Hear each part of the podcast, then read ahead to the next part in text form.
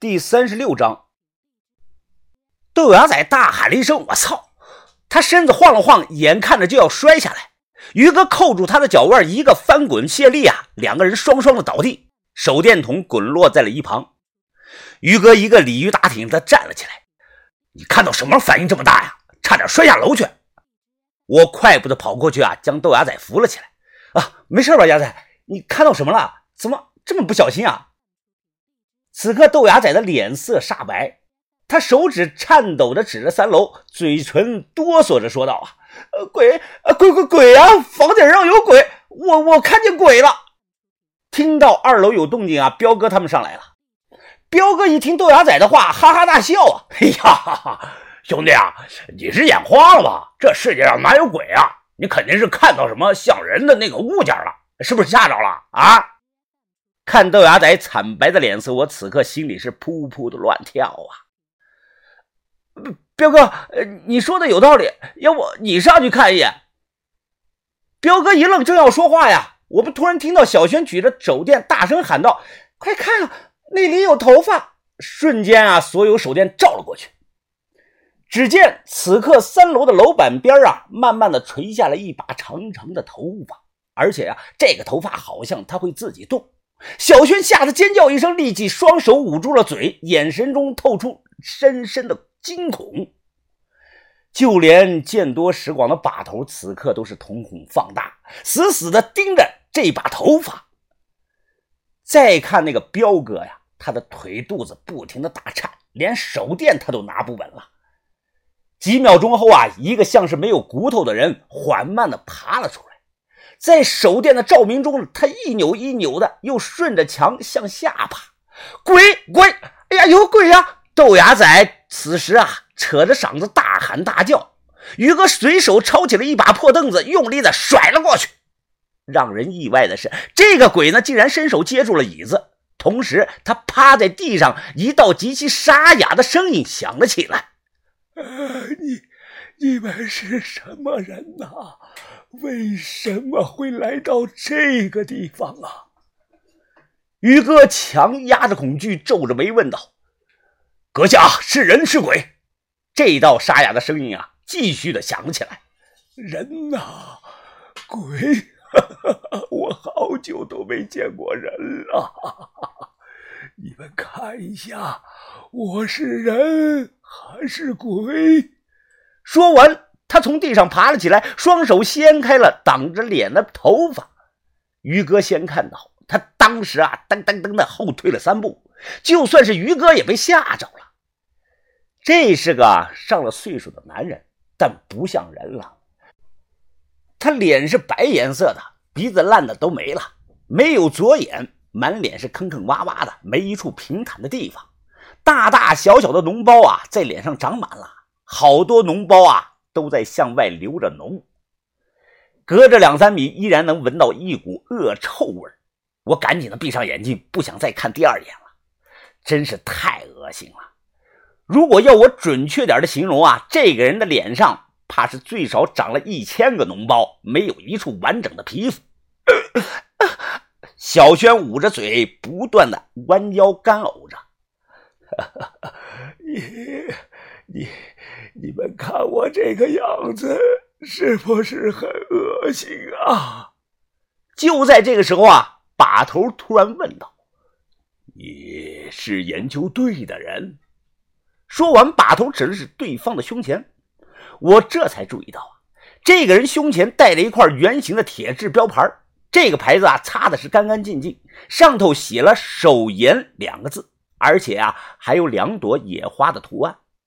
听了把头说的，对方一把抓住自己胸前的挂牌子，平静沙哑的声音突然激动了：“你、你、你认得牌子？你、你怎么会认识我们？你是谁？叫什么？”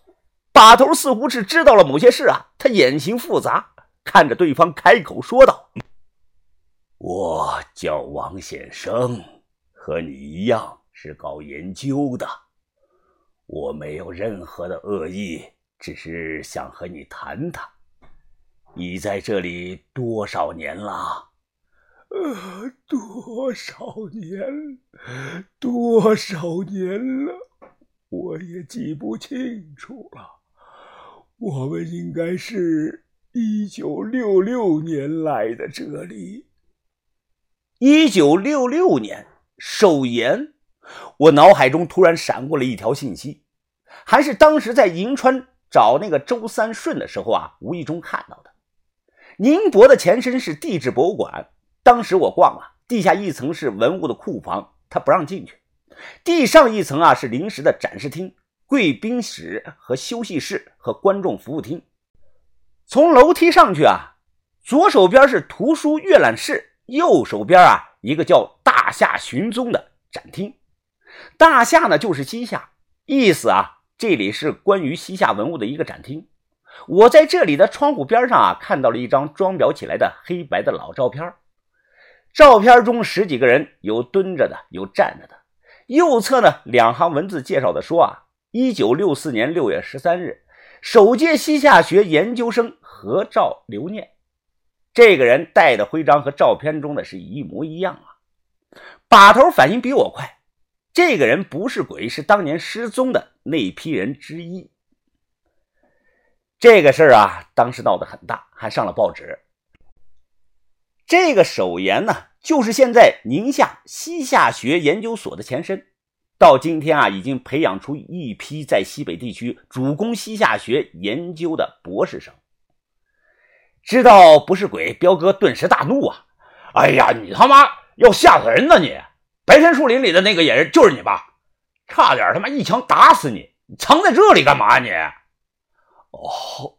你打死我就好了，我要是死了，就不用再受罪了。声音依然听起来是沙哑无比，似乎啊，他嗓子也受过伤。点着蜡烛，把头沉声的问着对方：“我们能不能聊聊你们的经历呀？”“可以呀。”我很久没和人说过话了，有些事我也想告诉你们。不过呀，我得先上药。他走到大锅前啊，掀开那个锅盖，锅里煮的啊都是那种树皮。这个人在锅里啊蘸湿了毛巾，然后呢脱了上衣。这次啊，我也差点吐出来。只见他的肚子上、后背上、手臂上，除了成片成片的白斑啊，还有大大小小的脓包。哎，那一大片的脓包鼓起来破了皮，像是很多只眼睛长在了身上。我听人说过啊，有种很严重的白点风啊，到了晚期就是这个样子，全身溃烂起脓包。他洗了洗抹布，用熬出来的树皮水啊，仔细的擦了擦肚子，然后啊，伸手他又说道。呃，麻烦你帮我擦一下后背。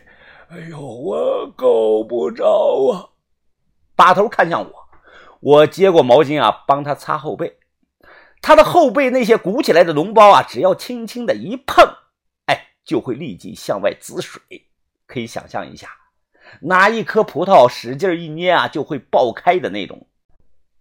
我强忍着恶心啊。哎，大大大大哥啊，你为什么要用这种树皮水来擦身子啊？这个树皮它有毒啊！你你你这是感染化脓了，最好去医院打个抗生素一类的。呃呃，年轻人呐，你不会想知道我的经历吧？你想知道我经历过什么吗？我必须每天用这种树皮。擦身子，如果一旦停下来，我就非常的难受啊！他微微的转头看着我，你也想成为我这个样子吗？